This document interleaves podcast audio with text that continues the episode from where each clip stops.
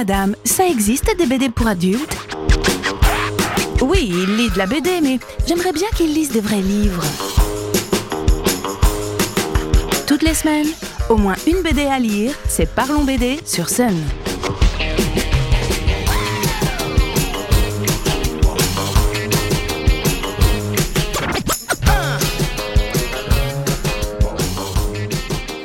Salut les BDphiles J'espère que vous avez toutes et tous passé un excellent été. Certains sont sans doute encore en vacances et d'autres ne le sont plus depuis un bout de temps. Toujours est-il que je suis ravie de vous retrouver pour une nouvelle saison de Chronique BD.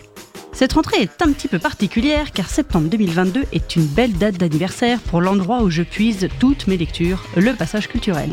Et oui, en septembre 2012, nous ouvrions nos portes. C'était une situation un peu inédite car nous étions deux librairies indépendantes, la librairie générale Prologue et la librairie BD Jeunesse Le Yeti, à se réunir sous la bannière Passage culturel. Deux librairies mais une caisse commune avec également une partie dédiée à la musique et à la vidéo.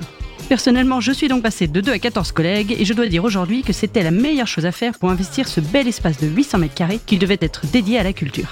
Plutôt que de laisser quelqu'un prendre la place et le job à moyen terme, Alain Davy, Jean-Claude Arnoux et Patrick Michneau ont saisi cette belle opportunité pour s'installer pile au cœur du centre-ville.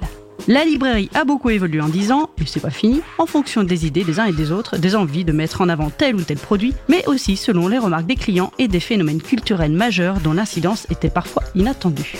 Depuis 2012, chaque rayon a eu ses propres petits bouleversements qui parfois ont des conséquences assez importantes et pas qu'en chiffre d'affaires. Au Réunion Musique, par exemple, la mort de Johnny, à l'idée évidemment, a été un petit cataclysme, à tel point que son album posthume est la meilleure vente de 2018. Bon, on sait bien que le décès d'un artiste fait vendre, mais à ce point. Et un peu sur le même registre, et qui pour moi a été autrement plus marquant que Jojo, c'est la séparation du duo Daft Punk en 2021.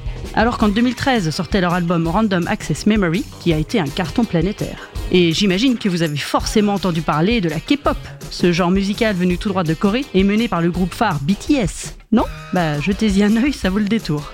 Les ventes de vinyle ont également explosé, tous les artistes ont le leur et je peux vous dire que ce ne sont pas que des gens de 50 balais qui les achètent. Si les jeunes gardent cette habitude, les vinyles ont encore de beaux jours devant eux.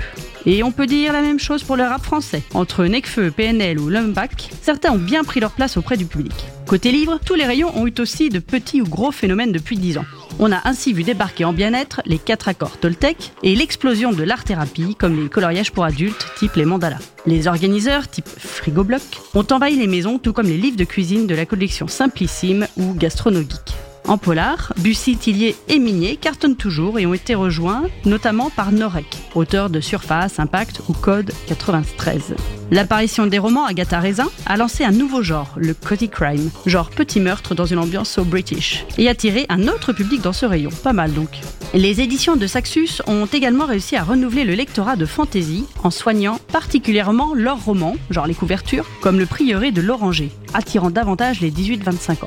Il y a dix ans, deux phénomènes littéraires ont inspiré beaucoup d'auteurs et d'autrices depuis. Le nom du vent de Rothfuss et Gagner la guerre de Jaworski, lui est paru en 2009. Et en SF, le film Dune en 2021 a relancé les ventes des romans de façon impressionnante. En parlant de fantastique, il y a eu aussi une série qui a créé l'événement par la qualité de son histoire et surtout le fait que c'était un premier roman, La passe miroir de Christelle Dabos. Grâce à son univers hyper riche, elle a su embarquer un public très large tout le long des quatre tomes. En jeunesse, la série Chien pourri a aussi trouvé son lectorat auprès des 8-12 ans qui les dévorent.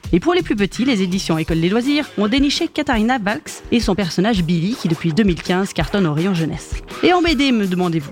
Le rayon n'est pas en reste, croyez-moi. C'est en 2012 qu'on a vu débarquer les premiers tomes de Mortel Adèle, série jeunesse qui depuis est un incroyable succès en librairie et dans les cours d'école. Une autre série a réussi en 8 ans seulement à conquérir le public BD et bien au-delà, et à être adaptée au cinéma deux fois, Les Vieux Fourneaux de Lupano et Coé. Je ne peux oublier non plus l'incroyable Il faut flinguer Ramirez, dont l'univers va bientôt être étoffé, non pas du troisième et dernier tome de la série, mais d'albums liés de près ou de loin à notre héros malchanceux. Le rayon humour en BD a aussi eu sa petite révolution, car il y a clairement un avant et un après Zai Zai Zai Zai de Fab Caro. Cette BD est tellement décalée que son auteur a créé un humour à la Fab Caro.